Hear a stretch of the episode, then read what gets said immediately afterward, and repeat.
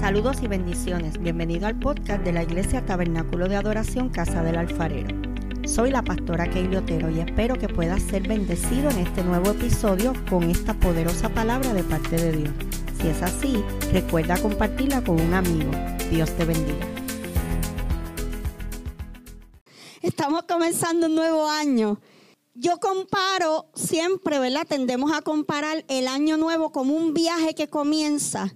Y esta historia de la barca la utilizo en esta mañana porque la barca es un medio de transporte que usaban en aquellos tiempos y que aún todavía se usa comenzar un nuevo año es como embarcarse en un viaje que realmente podemos tener todos los planes. Cuando vamos a viajar, nosotros planificamos a dónde vamos a ir, cuánto dinero vamos a llevar, qué llevaremos en la maleta. Pero la realidad es que no sabemos cómo nos va a ir el viaje. Todo lo que ocurra una vez nos montamos en el avión o en el barco o en el transporte que sea, todo lo que va a ocurrir de ahí en adelante no está escrito todavía. Así es cuando comienza un nuevo año. Sabemos que traerá 12 meses. sabemos que cada día va a traer 24 horas. Eso lo sabemos. Pero no sabemos lo que pueda traer este nuevo año para nosotros. La barca en esta mañana es tipo de nuestra vida. En ella montamos nuestros sueños. ¿Cuántos ya tienen sueños para el 2021? En esa barca hemos montado nuestros planes. ¿Cuántos tienen planes? Nuestras metas. Ya eso está montado en la barca. Mira, hermano, y no lo hicimos el 31 de diciembre a las 11:59. No, no, no, ya eso lo veníamos planificando. Ya de antemano estamos cogiendo áreas de nuestra vida y montándolas en esa barca que es la vida. No sabemos qué situaciones nos vamos a encontrar en el camino. No sabemos cómo se verá el panorama. Mira, hermano, si hace un par de años atrás nos hubiesen contado a nosotros que la humanidad entera iba a estar encerrada, que íbamos a estar la gente con mascarillas y que iba a morir mucha, mucha gente a nivel mundial, no lo hubiésemos creído.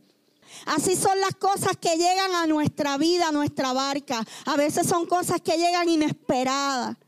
Mira, hermano, nosotros no sabemos qué va a traer este año, cómo se verá el panorama, cuándo tendremos bonanza, que son tiempos buenos. ¿Cuándo entonces habrá tormenta? Eso no lo sabemos tampoco. No sabemos cuándo los vientos serán contrarios y cuándo estos van a soplar a nuestro favor. Pero algo yo les aseguro en esta mañana, y es que si Jesús está montado en esa barca, ¿cuántos procuraron el 31 de diciembre antes de despedir el año, mirar para el cielo y decir, Señor Jesús, yo necesito que en este 2021 tú estés conmigo? Mire, ¿sabe qué, iglesia? Eso lo hacemos todos los años los cristianos. Pero este año yo lo hice como que con más sentido. Yo dije, Señor, es en serio. Es en serio, este año necesitamos tu guianza. Este año necesitamos tu favor. Necesitamos que tú estés conmigo. ¿Sabe por qué? Porque si, Jesús está montado en esa barca, Él va a tomar el control de ella. Él nos va a guiar, nos va a dirigir. Pero sobre todo, va a callar los vientos y va a calmar las tempestades. ¿Sabe por qué es importante que Jesús esté montado en la barca este 2021? Porque van a venir los vientos, van a soplar los vientos y van a llegar las tempestades. ¿Sabe que las tempestades son parte de la vida? Por eso es que desde el comienzo tenemos que darle al Señor ese lugar para garantizarnos un año que aunque muchas veces lleguen las dificultades, tener la certeza de que Jesús está, de que el Señor está. En el verso 48 de este relato, dice, viéndole remar con fatiga. Jesús está viendo a los discípulos en un panorama de cansancio, de trabajo en exceso. Cuando nosotros trabajamos en exceso, cuando hacemos una tarea física para la cual no estamos muy acostumbrados ni estamos en forma, nos llega la fatiga. La fatiga es una de las cosas que nos llega cuando estamos cansados. Yo no sé si alguna vez hemos meditado en esto, pero los discípulos andaban con Jesús para arriba y para abajo. Jesús tuvo tres años de ministerio que fueron tres años de ministerio bien violento. Ahí eso era un, culto tras otro, una campaña tras otra, un milagro tras otra, una persecución tras otra, una palabra, una enseñanza tras otra. Eh, y, y esa gente andaba, mire, ahí, ahí detrás de Jesús. Y dice, me está tan curioso, mira hermano, para yo preparar este mensaje, yo leí los tres evangelios que presentan. De los cuatro evangelios, tres presentan esta historia. Pero Marco da unos detalles que uno dice, wow. Marco dice que ellos estaban fatigados porque el viento era contrario. ¿Sabe qué es lo que pasa? Cuando el viento sopla a favor de la barca es un viajecito, porque el mismo viento me va empujando hacia donde yo voy. Y van a haber momentos en nuestra vida donde el viento va a soplar a nuestro favor, donde vamos a sentir que vamos y avanzamos y casi, casi llegamos y decimos, wow, esto está poderoso, esto es del Espíritu, pero van a haber momentos donde los vientos son contrarios que yo voy para allá y los vientos vienen de frente. Porque sabe que en esta mañana yo quisiera traerte un mensaje. Pero sabes que tengo que decirte que no sabemos qué traerá este nuevo año. Pero de algo yo estoy segura y es que Jesús está montado en mi barca. Tú sabrás si está montado en la tuya. Pero en la mía está montado. Y yo sé que todo va a estar bien. Gloria a Dios. Los vientos eran contrarios. Era una corriente fuerte de viento que va en contra de hacia donde nos dirigimos. Según la Biblia, los vientos contrarios se pueden asemejar a tribulación, pruebas, dificultades, dardos del enemigo. Son situaciones, consecuencias decisiones. ¿Por qué yo añado eso? Porque no todo se lo podemos achacar al diablo, no todo se lo podemos achacar al, gobierno. Hay áreas de nuestra vida. Hay, mira hermano, hay crisis que nos las buscamos nosotros mismos. Hay situaciones en nuestras vidas que llegan por malas decisiones que tomamos, por tomar decisiones afuera de tiempo, por hacer cosas que Dios simplemente no nos mandó hacer por no esperar la dirección de Dios. Así que no todo viene del enemigo. Son situaciones, consecuencias, decisiones que van en contra de la estabilidad y en ocasiones del trayecto, los planes y transcursos que Dios ya estableció para nosotros. Usted sabe que Dios ya tiene un plan para tu vida y para mi vida. Los que tienen aquí llamado a ministerio, ya Dios hace rato estableció ese plan tenemos que tener cuidado que con nuestras decisiones podemos atrasar o podemos adelantar. Y sabe que ambas cosas son peligrosas. Si lo atraso, estoy fuera del tiempo de Dios. Pero si lo adelanto, también estoy fuera del tiempo de Dios. ¿Cómo discernir el tiempo perfecto de Dios? Es que hay que estar en comunión con el Padre y dejar que su Espíritu Santo nos dirija. Ciertamente el 2020 fue un año de vientos contrarios. ¿Cuántos lo creen? Azotaron contra nuestra barca trayendo temor, angustia, desesperación, incertidumbre. Y esto solamente por mencionar algunas cosas. Pero que muchas cosas terribles trajo este año. Pero es importante notar que el, el escritor hace hincapié en que los discípulos estaban fatigados. Esto nos deja decir, ustedes saben quiénes eran los discípulos. Digo, Jesús tenía muchos discípulos, muchos seguidores, pero había un grupo que le podemos llamar exclusivo. Había un grupo elite. Había un grupo, ¿verdad? Escogido de unos doce que estaban más cerca del maestro. Y a mí me encanta cuando la Biblia y Marcos establece y dice los discípulos. los cercanos de Jesús, los ayudantes de Jesús, los que andaban con el maestro, hoy están fatigados. Y a mí me encanta esto porque mucha gente cree que los ministros, que los que servimos al Señor, andamos flotando en una nube con dos alitas en la espalda, mire, por ahí levitando y con la coronita aquí. La gente se cree que yo me levanto por la mañana y mientras me lavo la boca, los ángeles cantan. ¡Uh! Hay días que no escucho ni ángeles. Usted se cree que yo salgo y cuando abro la puerta de mi casa veo los ángeles que suben. Ah, yo la escalera, yo wow, y la escalera, mira hermano.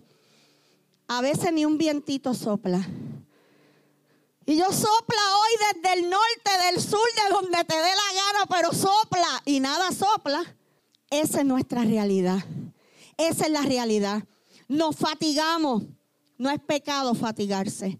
No es pecado cansarse. No es pecado pasar por dificultades, por tribulaciones. ¿Sabe qué? El pecado podría estar en olvidar quién es aquel que nos acompaña en medio de la crisis. Eso sí podría caer en pecado. Decir, Dios, ¿dónde tú estás? ¿Por qué te has ido? ¿Por qué te has olvidado? No, Él está ahí. Él sigue estando ahí. Nunca nos abandona. Los discípulos eran humanos, se cansaban, tenían las mismas situaciones, pasaban los mismos procesos. Oiga la palabra que yo incluyo aquí. Y debilidades que tenemos tú y yo. Pero asimismo, desde fuera de, de nuestra barca, Jesús nos mira y está atento a nuestro cuidado porque Él sabe por lo que estamos pasando. Ciertamente el ojo de Dios siempre está sobre nosotros y su mano también. En este verso 48, Jesús vio a los discípulos remando y dice que él quería adelantarse. Los discípulos le vieron y se turbaron. Mire, aquí, aquí hay un punto interesante porque los discípulos eran la gente que estaba más cercana a Jesús era el círculo ese íntimo, eran los que estaban ahí con Jesús día y noche. ¿Estaban acostumbrados a ver a Jesús? Sí. ¿Sabían quién era Jesús? Sí. ¿Físicamente conocían a Jesús? Sí. Pero dice la Biblia que en medio de esta situación, cuando ellos ven a Jesús, ¿Sabe por qué se turban? Porque había oscuridad porque había oscuridad. Gloria a Dios. Y a nuestras vidas va a llegar el tiempo oscuro. Y cuando hay oscuridad no podemos ver. ¿Sabe qué? Cuando el huracán María vino y se fue la luz, ¿verdad? Mira, hermano, era increíble ver cómo uno chocaba con el sillón que uno sabe que lleva años en el mismo lugar en la sala. Pero chocábamos con el sillón aunque sabíamos que estaba ahí. ¿Por qué? Porque no podíamos ver. Y cuando no podemos ver aún las cosas que son lógicas, aún lo que sabemos que está ahí nos puede hacer tropezar. Cuando llega el momento de oscuridad en nuestras vidas, podemos dejar de ver a Dios, podemos dejar de ver a Jesús, podemos dejar de ver a su Espíritu Santo y entonces viene la turbación, entonces viene el problema. ¿Sabe que en el 2020 mucha gente se turbó? En el 2020 esta situación hizo que mucha gente desviara su mirada, olvidara todo lo que Dios había hablado. Y yo sé que a muchos aquí Dios nos había dado muchas palabras, muchas palabras. Pero a la hora de la crisis, mucha gente olvidó, olvidó lo que Dios había hablado. Muchos olvidamos los planes que Dios tiene con nosotros. ¿Sabes por qué? Porque los planes de Dios no caducan. Los planes de Dios no vencen. Puede venir la tempestad, pueden soplar los vientos, pero sus planes siempre van a seguir estando ahí. Los discípulos le vieron y se turbaron. A esta respuesta de los discípulos Jesús le dice, yo soy. No teman, yo soy. ¿Cuántas veces Jesús, Dios, ha tenido que venir su Espíritu Santo y decir, oye, Kaylee, tranquila, yo soy. Yo soy el que está aquí. Yo soy el que está contigo. Mira, hermano, para él darle seguridad, se les presenta como el gran yo soy. Él le dice, yo soy. Y hoy comenzamos este nuevo año. Y Jesús nos recuerda que Él es no solo el yo soy, Él es el gran yo soy, Él es el único yo soy, Él es el yo soy que te cuida, yo soy el que te provee, yo soy el que te sana, yo soy el que pelea por ti, yo soy el que te liberta. Yo soy tu paz, yo soy tu fuerza, yo soy tu ánimo. Gloria a Dios. Yo soy tu esperanza. ¿Sabe lo que pasa, hermano? Que es que las tormentas logran hacer eso. Las tormentas logran turbarnos, nublar nuestra visión y perdemos de perspectiva quién es Dios en nuestras vidas. Y yo no le digo esto para acusarlo a usted y decir, ay, ustedes no. Este ha sido un tiempo duro para nosotros como pastores. Ha sido un tiempo donde hemos preguntado, Señor, en serio, de verdad. Porque hermano, mire, en medio de la oscuridad, en medio de la oscuridad, uno ve las cosas mucho más terribles de lo que parecen, de lo que son en realidad. Llegó el momento oscuro y uno se desespera y uno se desenfoca. Pero cuando pasa ese momento oscuro, porque lo bueno de la oscuridad es que no es para siempre, ¿sabe? Para toda oscuridad hay un amanecer. Para todo tiempo de noche oscura se aproxima un amanecer. Es más, dicen los que saben que el momento más oscuro de la noche es aquel que está antes del amanecer. O sea que si tú estás atravesando un tiempo oscuro en tu vida, te tengo noticias en esta mañana. Viene el amanecer de Dios para tu vida. Viene un amanecer de bendición, un amanecer de misericordia, un amanecer de salud, un amanecer de gracia, de favor de Dios. Mira hermano, llegó la crisis emocional, la tristeza, la depresión, la ansiedad, la soledad. Esto estuvo y estará contigo. El 2021, aquel que coge todas esas cosas y las puede quitar, va a estar con nosotros, que es Jesús, que es el Espíritu Santo. Gloria a Dios. Este yo creo que es un año, iglesia, de verdad. Podemos hacer mil resoluciones, pero la mayor resolución que debemos hacer en este tiempo es decir, Señor, este año yo quiero estar en intimidad contigo. Yo quiero ser uno contigo. Yo quiero, Señor, que nuestra relación se restablezca, se fortalezca. ¿Sabe por qué? Porque es la única manera de sobrevivir a todas las cosas que podrían llegar este nuevo año. En el verso 51, Marcos dice, y subió a ellos en la barca y se calmó el viento y ellos se asombraron en gran manera y se maravillaban. Miren esto, Jesús se monta en la barca. Cuando Jesús se monta es que los vientos se calman. Entonces esta gente aún todavía están asombrados y están maravillados. Fíjate que estamos hablando de gente que está acostumbrada a ver a Jesús haciendo muchos milagros, pero ya mismo vamos a llegar ahí, porque ahora Dios estaba Jesús, perdón, estaba haciendo un milagro diferente. Dios estaba haciendo un milagro nuevo. Era una nueva faceta en el ministerio de Jesús. Ya mismo vamos a entrar ahí. Aunque esto lo escuchamos muy a menudo, es importante recalcar que en el momento que Jesús se sube y toma el control de nuestra barca, la tempestad y los vientos contrarios tienen que ceder. Si los vientos están soplando fuerte, debemos analizarnos y decir, Señor, ¿realmente yo te estoy dando el control? ¿Realmente yo estoy soltando? ¿O es que quiero tener el timón en mis manos? Porque es que hay una garantía, iglesia. Hay una garantía que si Jesús está en la barca, si Él tiene el timón, todo va a estar bien. Esto es algo que hay que creerlo por fe. Porque aunque nuestros ojos vean lo contrario, Jesús tiene el control de nuestra barca, que es nuestra vida, nuestra familia y nuestro nuevo año 2021. ¿Cuántos creen que Dios tiene el control? Amén, yo lo creo. ¿Cuántos creen que este año será mejor? Yo lo creo, yo lo creo, aleluya. Si vamos a Mateo 14, 22 al 36, también se cuenta un acontecimiento, pero Mateo es el único que escribe el evento de Pedro caminando sobre las aguas. Dice que al ellos verle caminando sobre las aguas tuvieron gran temor y gritaron de miedo, pero Jesús le dice, tened ánimo, yo soy, no temáis. Mateo, de los tres evangelios que traen esta historia, Mateo es el único que registra la parte cuando Pedro dice, bueno, pues si eres tú, haz que yo vaya. Y entonces Pedro también camina sobre las aguas.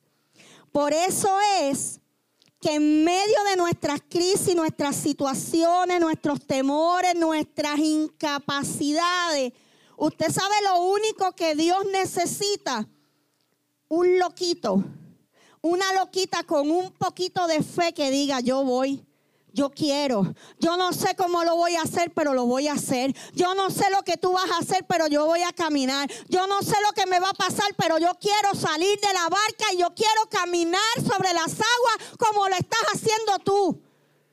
Mucha gente le tira a Pedro. Pedro era así, extrovertido. Pedro era ligero. Pedro era... Pero en este evento de la barca fue el único que dijo, haz que yo vaya. ¿Y sabe qué? Quedó plasmado en la historia de la Biblia como el único hombre después de Jesús que caminó, o hay otro que haya caminado. Jesús y Pedro, el atrevido, el extrovertido. ¿Sabe qué? Lo que pasa es que Pedro tenía una relación de intimidad con Dios, con Jesús. Él era de los íntimos, de los cercanos de Jesús. Y él decía, yo quiero aprender todo lo que yo pueda de este maestro en el verso 28 de Mateo 14, Pedro le dice, Señor, si eres tú, manda que yo vaya a ti sobre las aguas. No voy a entrar en esos detalles en este evento porque nosotros lo conocemos, pero fue el único de los doce discípulos que se atrevió a caminar. En el verso 29 Jesús le dice, ven, y Pedro decide y desciende de la barca y comienza a caminar con Jesús, pero al ver los fuertes vientos, tuvo miedo y comenzó a hundirse. Pedro logra hacer algo sobrenatural. Salir de la barca y caminar sobre el agua. Pero dice la Biblia, según lo ve Marco, pero. Esos son los pero que escuchamos los pastores. Pastora, yo tengo fe, pero es que esa enfermedad no tiene cura. Pastora, yo creo, pero es que ese trabajo yo no tengo la, preparación académica para que me lo den. Pastora, yo creo que tengo un llamado, pero los locales están tan caros, yo no tengo chavo para alquilar y abrir una iglesia. Pastora, yo creo, pero así vivimos iglesia. Pero mira, Pedro decide bajarse de la barca y comienza a caminar. Oiga esto, iglesia. Él no solo se bajó y se paró y se quedó. Dice la Biblia que él comienza a caminar, pero, pero al ver los fuertes vientos, tuvo miedo y comenzó a hundirse. Jesús no le dijo, bueno, Pedro, yo te voy a hacer caminar, acuérdate que hay vientos fuertes. No. ¿Sabe qué? Los vientos fuertes ya estaban o aparecieron en ese momento. Los vientos fuertes estaban. O sea, que en el momento de Pedro salir de la barca, la fe de él era tan grande que él olvidó los vientos, porque los vientos estaban. Los vientos estaban soplando hacía rato y allí con esa inyección de fe, él tuvo la fe suficiente de bajarse de la barca. Pero cuando empezamos a analizar las cosas desde nuestra humanidad, desde la lógica humana, ahí es que empezamos a hundirnos. O sea, él había caminado y de momento dijo, espérate, pero si hay una tormenta, espérate si los vientos están soplando. A veces vamos bien, iglesia, eh, de gloria en gloria, de poder en poder, de triunfo en triunfo, hasta que un día dejamos que la duda se cuele. Así somos. A veces tenemos una fe bien grande que decimos, wow, vamos a abrir una iglesia. Mira, hermano, para abrir una iglesia hay que tener fe. Fe y mucho valor. Se lo digo a los que tienen llamado a pastorado. Para esto hay que tener fe y mucho valor. Pero una vez abrimos, cuando nosotros comenzamos a ver las cosas grandes que Dios hace, y a veces nosotros mismos limitamos la fe, limitamos la fe. Nosotros hemos visto en nuestro ministerio sanidades, nosotros hemos visto gente despertar, despertar de diagnósticos médicos. Esa es la fe. Además de miedo, también Pedro tenía poca fe, ya que Jesús cuando le extiende la mano y lo saca del agua le dice, hombre de poca fe, ¿por qué dudaste? Fíjate que no te, él tenía fe, pero era poca. Y para esto hay que tener fe, hay que creer. Ciertamente este, 20 año, este 2020 fue un año donde el miedo y la duda nos visitaron. ¿Cuántos tuvieron miedo? ¿Cuántos tuvieron duda? ¿Sabe que no se sienta mal? Eso es parte de lo que vivimos. Hasta cierto modo es normal sentirnos así porque somos humanos. Pero mire hermano, esos momentos llegaron. ¿Sabe por qué? Esos momentos llegaron en algún, en algún tiempo de nuestra vida donde la fe no estaba al nivel donde debía estar. No hay de otra. Esos momentos de duda, de incertidumbre, de miedo llegaron un día que la fe estaba bajita. Porque cuando la fe está en high, cuando la fe está acá arriba, mira hermano, somos capaces de decirle al monte, muévete y se mueve a ese nivel. Cuando la fe está encendida, decimos, ¿dónde está el primer muerto que le voy a poner la mano? ¿Es o no es? Josué, ¿cuántos milagros Dios ha hecho a través de ti en algunas iglesias y en otras no? Porque hay días que el predicador llega, mire, con la fe en high ese día hacemos llamado, pero hay días donde oramos y soplamos y nadie, nadie se cae. Nos quedamos sin aire soplando, ¿verdad, Josué? Y nadie se cae. ¿Sabe por qué? Porque no tiene que ver con que yo sople o no sople. Eso no tiene que ver con que yo ponga la mano o no la ponga. Eso tiene que ver con mi nivel de fe en aquel que me llamó. Mira, hermano, tres evangelios presentan este evento de Jesús caminando sobre las aguas. Y estos son Mateo, Marcos y Juan, pero solo en Marcos se hace un comentario sumamente importante que los demás evangelios no mencionan. Si vamos a Marcos 6, 51 y 52, podemos leer esto.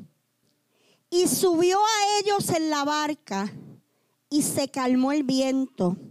Y ellos se asombraron en gran manera y se maravillaban, porque aún no habían entendido lo de los panes, por cuanto estaban endurecidos sus corazones. Como yo le dije que yo leí los tres evangelios, cuando yo estoy leyendo a Marco, dice, porque aún se maravillaban y se asombraban, porque aún no habían entendido lo de los panes, por cuanto estaban endurecidos sus corazones.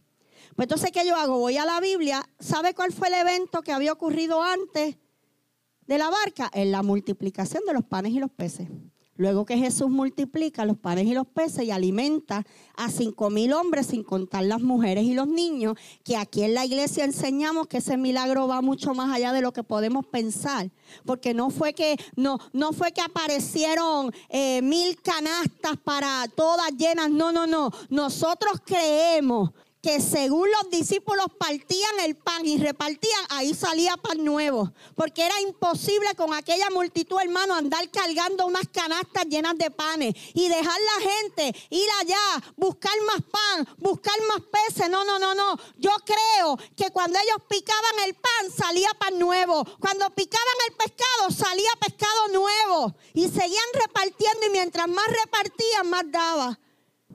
Luego de ese milagro tan poderoso, es que vemos a Pedro dudando y hundiéndose en las aguas. Aquí hay un detalle sumamente importante. Parece que los discípulos, al igual que la multitud, estaban acostumbrados a un tipo de milagro y conducta de Jesús.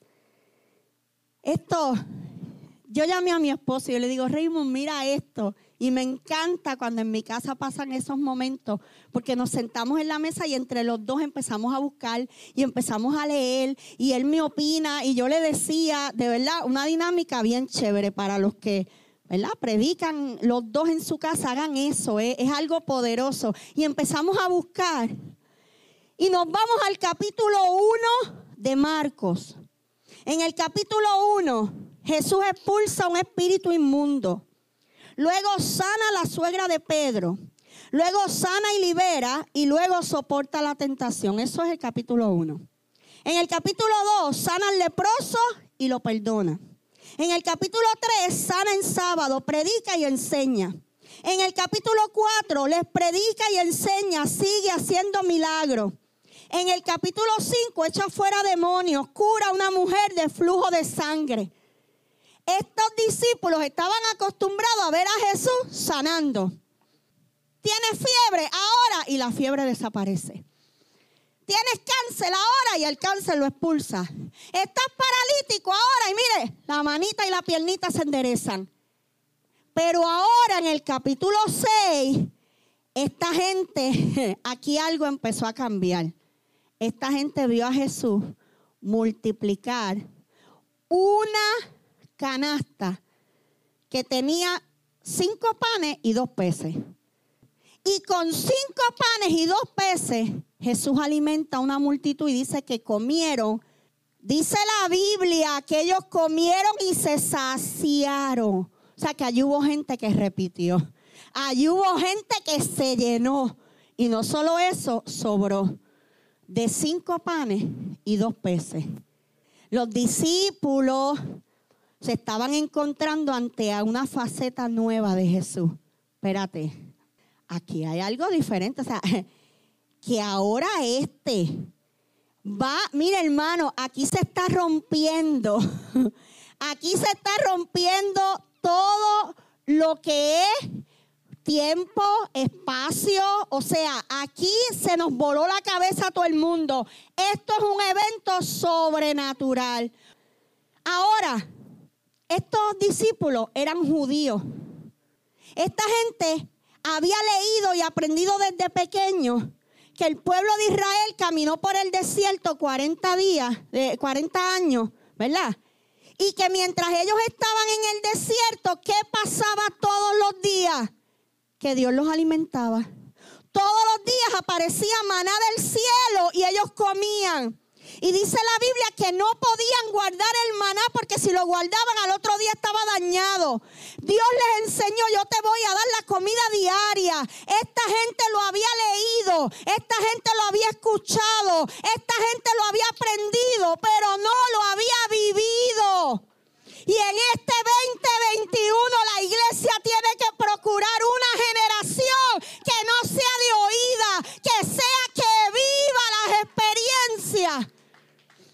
Esta generación ha escuchado mucho, pero han vivido poco. Estaban viendo con otros ojos a Jesús. Estaba controlando el tiempo, la materia, el espacio. Mira, hermano, ellos lo estaban viendo doblegando el universo a su voluntad. Y eso, eso para ellos ya era demasiado. Ellos no lo entendían. Estos eventos fueron la alimentación de los cinco mil, que fue lo que pasó antes. Primero lo ven alimentando los cinco mil y ellos están todavía como que aturdidos, como que... Yo me imagino a Pedro diciéndole a Juan, mano, ¿qué pasó aquí? O sea, ¿qué pasó aquí? Toda esa gente comió con... Estaban como así. Y de momento empieza la tormenta. ¿Sabe por qué? Porque en los momentos de humanidad en nuestra vida, en los momentos de duda, en los momentos de donde estamos como que un poco confundidos, ahí es que el enemigo aprovecha para, mire, soplar los vientos, para que los vientos soplen para acabarnos de turbar. Entonces empiezan a soplar los vientos, entonces Jesús viene, hace que Pedro camine, luego le dice a los vientos, ahora Mira, hermano, una tormenta, tormenta como el huracán María. Y de momento viene Jesús y le dice a los vientos, ahora se callan y se enmudecen. Y los vientos, la mar se calmó. Y esta gente dijo, espérate, espérate, espérate, esto, esto, esto ya está a otro nivel. Mira, hermano, yo le soy honesta, yo estoy en el altar. Yo le soy honesta que mientras yo leía esto, algo vino a mi espíritu. Y yo empiezo a hablarle a mi esposo y le digo, Raymond, eso es lo que pasa. Eso es lo que pasa. A veces la gente nos dejamos llevar por lo que vemos, por lo que escuchamos. mire, estos discípulos que están aquí era la gente que andaba con Jesús. Nadie conocía a Jesús mejor que esta gente. Pero ahora estaban, porque si usted mira el verso, ahorita no lo leí, pero el 52. Ellos se turbaron, dice el verso 51. Pero el 52 dice, porque aún no habían entendido lo de los panes y se, turbó su, se turbaron su corazón. Y yo le digo a Raymond, endurecido el corazón, yo le digo a Raymond, pero que no habían entendido lo de los panes. Y ahí entonces que comenzamos a buscar. Mira hermano, y comenzamos, eh, encontramos un comentario bíblico de una persona que hablaba de que es probable que los discípulos ya habían empezado a escuchar cosas de Jesús. Los discípulos habían empezado a escuchar cosas. Acuérdese que estaban los seguidores que lo amaban, que lo querían, pero estaban quienes? Los detractores, los de la ley, los sabios. Los sabios de allá del templo lo querían, bueno, terminaron matándolo. O sea, lo persiguieron, lo persiguieron hasta que lo mataron. O sea, los discípulos estaban manejando emociones. Por eso es que aquí a nosotros nos gusta mucho hablar de las emociones y explicarle a la gente que el sentirte triste o confundido o turbado, eso no son cosas del diablo, es que eres humano.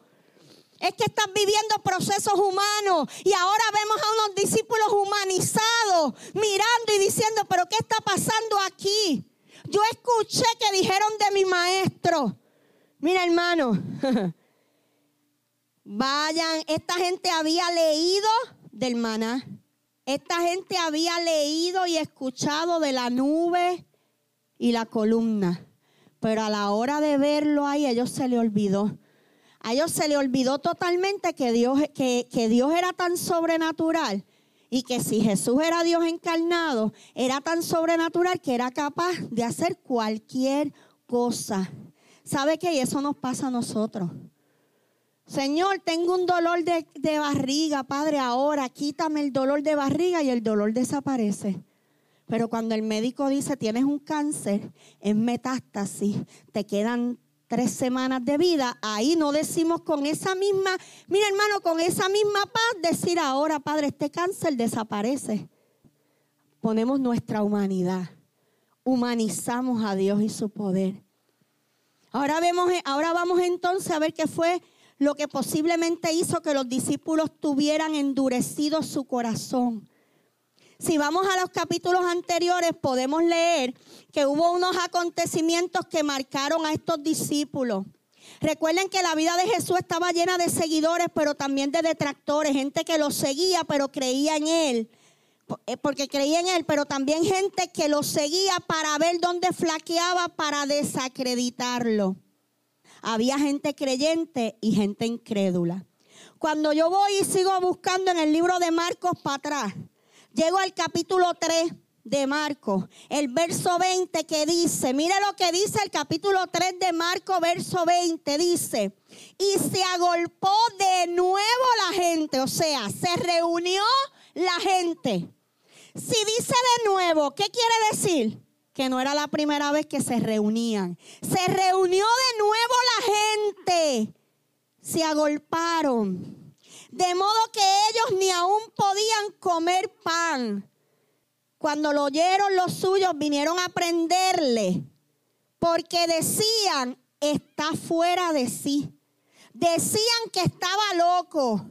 La gente se agolpaba, se reunía Y decían, ahora, agájenlo, que ese tipo está loco. A este hay que prenderlo, a este hay que callarlo. Mira, hermano, oiga el verso 22.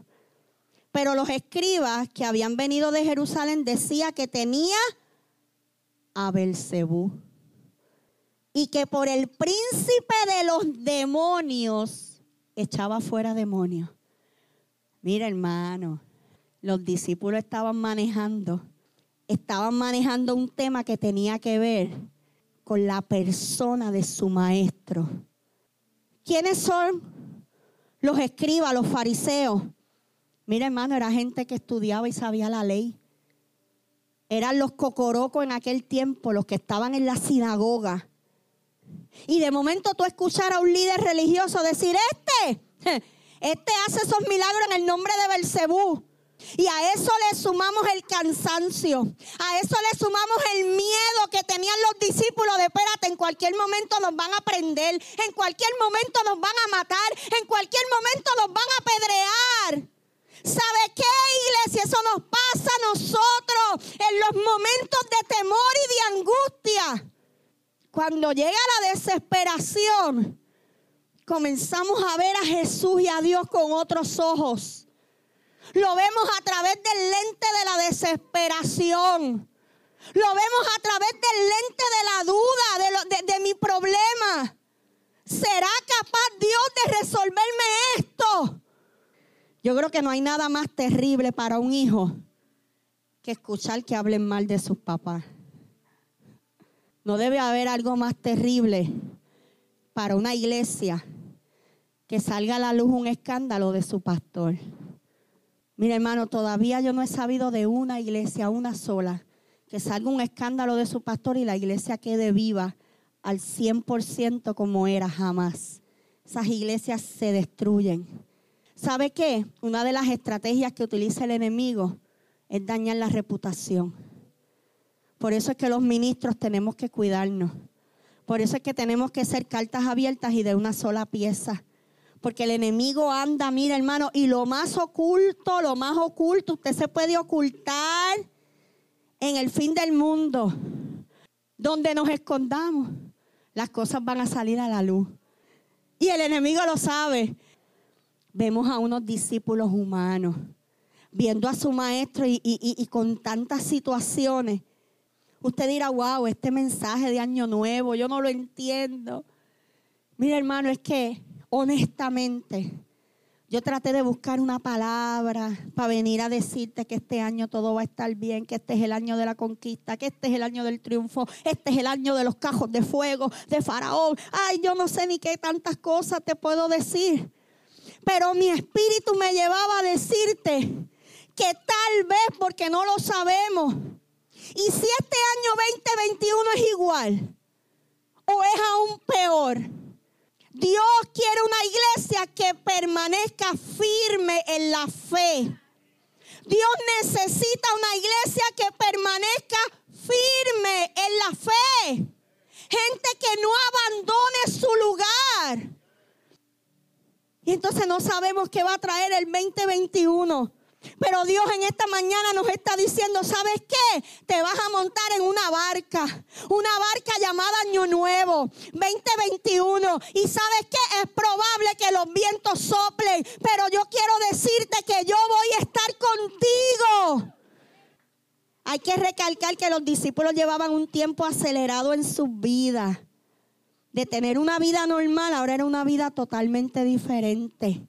Esta gente eran perseguidos, hermano, eran calumniados. Nadie le gusta que critiquen a su líder. Nadie le gusta que critiquen a su pastor. Al igual que Jesús, ellos habían recibido el desprecio, el rechazo, las calumnias. Hay persecución contra la iglesia. Hay persecución contra nuestros valores, contra lo que creemos. Se nos ridiculiza en las redes. Se nos mofan de nosotros en los programas de, comedia. Las noticias en este país están vendidas. Hay un canal que eso es, mira hermano, eso le tienen una campaña a los de allá y a nosotros todo el tiempo con el pie encima. ¿Cuántas veces nosotros hemos sido despreciados, perseguidos, burlados por nuestra fe? Gloria a Dios. Eso, eso era lo que estaba viviendo Jesús con sus discípulos. Eso era lo que tenían los discípulos desesperados, preocupados y de alguna manera dudando y diciendo, ven acá, esto que nosotros estamos haciendo, estaremos bien. ¿Hasta qué punto? ¿Hasta cuándo? En cualquier momento vienen, se lo llevan, lo matan y nosotros. Yo pienso que lo duro de acompañar a Jesús era recibir los insultos, las burlas, la persecución. Y encima de esto, escuchar que pusieron en duda su poder y su autoridad. Yo sé que este año 2020 muchos experimentaron lo que llamamos una crisis de fe. Es cuando hay una lucha entre la fe y la razón. Hoy mucha gente no está aquí y no sé si van a volver porque tuvieron una crisis de fe en este 2020. Y la crisis fue tan grande que los alejó por completo del redil. Esto nos pasa a nosotros a veces. La percepción hacia alguna persona puede cambiar por la opinión que otro tenga acerca de nosotros. Los discípulos estaban, mire, los discípulos tenían una crisis de identidad en aquel momento y de, y de, identidad de quién era su líder, pero esto era debido a todo lo que escuchaban a su alrededor. Y este 2021 es un año donde la iglesia tiene que levantarse y decir, no, esto es lo que yo creo. Porque si la gente no se abochorna de salir de la televisión y decir yo soy esto y soy lo otro, y yo me he visto de esta manera y me he visto de otra, y yo me voy a operar para hacer esto y lo otro, pues la iglesia no puede tener vergüenza de decir, ¿sabes qué? Yo soy hijo de Dios. Yo predico a Cristo. Yo predico que Cristo viene, que Cristo sana, que pronto sonará una trompeta, que Cristo viene a buscar un pueblo. Yo predico que Cristo sana. Gloria a Dios. Eso es lo que en este año tenemos que enfocarnos. Tal vez la opinión de los escribas había minado el corazón de los discípulos. Esto pasa cuando alguien tiene un pensamiento acerca de ti, pero este pensamiento está fundamentado en algo que otro dijo de ti. No hay una cosa más triste que esa. Jesús estaba viviendo eso. Pero acuérdese, hermano, que Jesús estaba ya próximo a qué? A ser crucificado, a entregar su vida por nosotros, a ir a la cruz del Calvario. Aún ellos caminando con Jesús tuvieron un momento de humanidad que los hizo dudar de la persona a la cual ellos acompañaban. Estaban dudando de aquel que habían visto sanar, libertar y enseñar. El ruido alrededor era más fuerte que la experiencia personal. Yo no sé cuánto ruido irá a hacer este 2021, pero nuestra fe tiene que ser más fuerte. Nuestra fe tiene que ser más fuerte que todo el ruido que pueda haber alrededor. Este año 2021 necesitaremos afirmar nuestra fe en Dios. Iglesia, este año hay que afirmar nuestras posturas Estamos viviendo un tiempo donde el mundo, la prensa, las redes nos hacen una pregunta. ¿Dónde está tu Dios? En medio de esta pandemia, el mundo vio una iglesia activa, vio una iglesia viva. Tal vez algunos, pero yo creo que gran parte de la iglesia dejamos que el miedo y la duda se apoderara de nosotros y quitamos nuestra mirada de Jesús y empezamos a mirar los vientos. Y mira lo que yo estoy, yo estoy hablando, me estoy incluyendo a mí. Yo no estoy diciendo, iglesia, tú apartaste la mirada. No, apartamos la mirada, la pusimos en los vientos y nos olvidamos de mirar a Jesús. Por eso es que este 2021, vuelvo y te digo, créanme con todo el corazón tenía una lucha y decía, Señor, pero este mensaje no es de año nuevo. Yo quiero decirle a la gente, este es el año de la victoria, este es el año de... Pero no, el Espíritu me ministraba y me decía, no, porque es que mi relación con Dios no puede estar condicionada a si es un año de gloria o es un año de muerte. Mi relación con Dios no puede estar condicionada si es un año de salud o es un año de enfermedad. Si es un año de escaseo o es un año de provisión. Mi relación con Dios no puede estar condicionada a eso. Mi relación con Dios está basada en que un día yo lo miré en la cruz del Calvario. Él me salvó, me rescató, es mi Dios y yo le me dé o no me dé, me quite o no me quite, Él sigue siendo Dios. Ponte de pie, iglesia. Bendiciones. Si este episodio ha sido de bendición para ti, compártelo para que otros puedan ser edificados. Te invito a que nos busquen en Facebook como Tabernáculo de Adoración Casa del Alfarero y te suscribas a nuestros podcasts en las diferentes plataformas. Y así no te perderás ninguno de nuestros episodios. Dios te bendiga.